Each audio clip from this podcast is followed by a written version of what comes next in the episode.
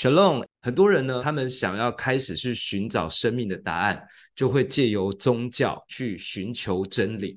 不过，宗教当中有很多的谬论，使得会众们呢产生了错误的思想，反而神还没找到，真理还没认识，结果受到了宗教的辖制与捆绑。它里面有哪些错误的论点，导致人会迷失了方向？今天我们来聊聊宗教毒鸡汤八：每天领圣餐，疾病可得医治，困境可得翻转。有听过这样子的一个论点吗？教会告诉你说，每天都在生病哦，遇到什么很困难的遭遇哦，那你要不要试试看每天来领圣餐？这个论点呢，来自于新加坡的新创教会讲的，在讲这件事情的时候是有依据的，但如果落日行事的话，它也都是枉然。圣经有一句话，诗篇里面，若不是耶和华建造房屋，建造的人就枉然劳力；若不是耶和华看守城池，看守的人就枉然警醒。建造房子跟看守城池是不是很重要的事情？是。但如果不是出于神的话，全部都叫做枉然。就是，即便你花了很多的心力，用了很多的时间，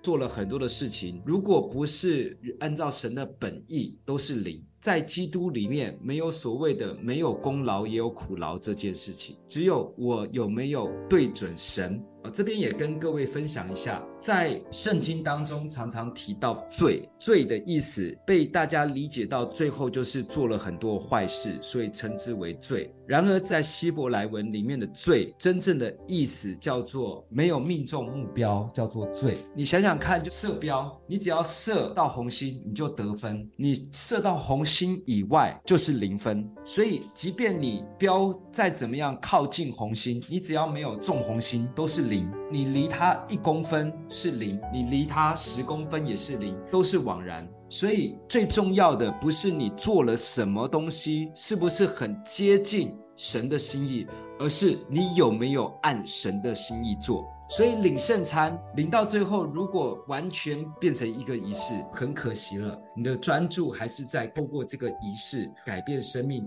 天天做。我做了一个月、两个月之后，得到什么改变？如果你真心做，你一次就开始改变了，就开始更新了。为什么叫做开始更新？刚刚有说，坐在真正合神心意的认识上的时候，神在那一刻。他就翻转一切，但翻转了之后呢，有很多事情要透过时间来更新、来改变，不是神没做，而是神从内再慢慢的调整到外。你明白了？你想要天天领，当然很不错。那刚刚有讲到说，领圣餐是为了要认罪，哈，认罪跟领圣餐可以分开来是两件事情。在圣经里我说，若你没有认自己的罪，吃了圣餐就是在吃喝自己的罪。这个是要讲到当时的时代，是很多的人说自己是基督徒，然后目的就是只是来吃圣餐而已，甚至他在吃的时候是完全没有任何的心思是为了神而吃这件事情，而是为了肚腹，或是为了要享受这一顿餐。以前领圣餐真的是给他饼，给他杯喝啊，所以当时才会有这一段，就是说，若你不认自己的罪，就是吃喝自己的罪，因为他跟你毫无意义。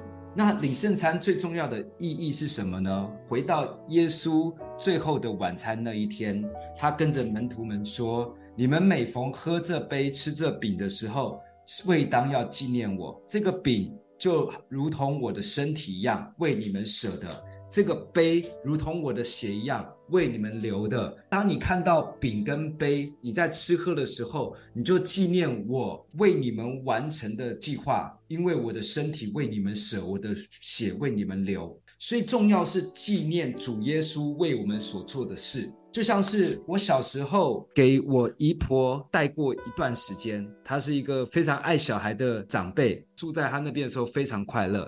每次我都会吵着她跟姨婆讲说：“姨婆带我去捞金鱼，因为我们家楼下就有个那种干妈店，她就有玩捞金鱼，然后我都会叫姨婆每天带我去。我想到要去找姨婆，就是想到她带我去捞金鱼。”姨婆前几年回天家了，那我想念她，特别什么时候特别想念？每到我经过夜市的时候，看到有捞金鱼的摊子，我就会想到她。我想到我姨婆，我就会把说过去以前跟她的互动、以前的记忆，就再一次的重新想起来。在我脑海里历历在目。这就是我在纪念姨婆的方式，透过捞金鱼。所以耶稣说：“你吃饼喝杯的时候，那个就是在纪念我。神要我们透过这件事情，再一次的去思想耶稣为我们做的伟大的事情。所以最重要的意义是如此，它不是一个仪式。现在教会常常把它变成一个月做一次这样的仪式，或者是刚刚讲的，就是有一种论点，就是你天天都要做这件事情，为了要更新你的生活。”我们要恢复仪式的真正的意义，是我们来纪念耶稣。那既然是纪念耶稣，它就没有一定是一个月才一次。当然，你能够天天纪念耶稣，无时无刻纪念耶稣，当然非常好。重新更新了意义，我透过波饼分杯，再一次的纪念耶稣，没问题。那如果我不波饼分杯，能不能纪念？可以，两个成效是不是一样？一模一样。再来波饼分杯，我们在纪念耶稣为我们舍去身体，跟耶稣为我们留了保险。其实他在呼应哪一句话？他在呼应以赛亚书五十三章五节：谁知他是因为我们的过犯而被刺透，因我们的罪恶被压伤。我们因他所受的刑罚而得平安，因他所受的鞭伤而得医治。我们说了，以赛亚书它里面预言了很多救世主将要来做的事情，在这一节清清楚楚的说，这位救世主他会为我们的过犯而被刺透。耶稣在十字架上的时候是被刺穿他的肋骨，来确定他还活着没有。耶稣他被打得遍体鳞伤，钉在十字架。都是因为为了赎了我们的罪，而我们因他所受的刑罚有了平安，因他的鞭伤而得医治。所以这个论点就是从这边来的，延伸到这边。所以也感谢耶稣，因为他为我们做了这件事情，所有的刑罚，所有的罪恶。所有的疾病灾害，它不会再使我灭亡。我可以因为耶稣而成圣，这也是一个意念的更新。当你知道了所有的灾害，它不是冲着你来的；所有的倒霉的事情，不是因为你糟，不是因为你是这么的倒霉，不是。所以我奉耶稣基督的名，如果你内心里还有很多灾害意念，常常会烦扰你，常常会让你心神不宁，甚至让你心慌不安。奉主耶稣基督名，你从这一刻开始，你再也不用担心，因为耶稣已经为你成就了最伟大的事。因他的鞭伤，你有平安；因他的刑罚，你得医治。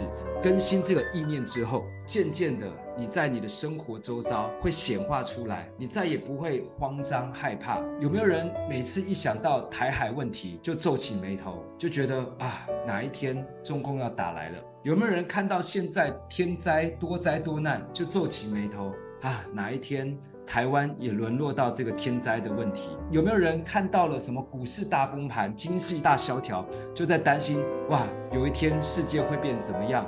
我还有没有办法过好正常的生活？奉主耶稣基督名，不要担心，把这个错误的观念叫做居安思危的观念给完全挪去。我们思想的神，神是平安的神，他就赐给我们平安的意念，他就使这个平安在我们的心中，让我们安定在这个世上，我们不用担心害怕。面对各样的风浪，耶稣与你同在，他一声斥候，风和海都要因他而平静。当我们重新领受之后，我们就不用去担心我们的每一天，其实都是从意念开始。当你明白了这件事情，而且神说你就把它吃进去，刻在心上，这个叫做真正的相信，而不是我喜欢这节经文，我把它当做我的座右铭。但是呢，我遇到困难、遇到事情，我还在那边担心害怕。你把它放在心里面，即便你现在看到你的产业遇到了波折，即便你现在遇到了困难、突如其来的灾害，不受任何的影响，处之泰然，不用担心，因为我的神在我里面，我因着他，我有平安；我因着他，我得医治；我因着他，我跟罪远离。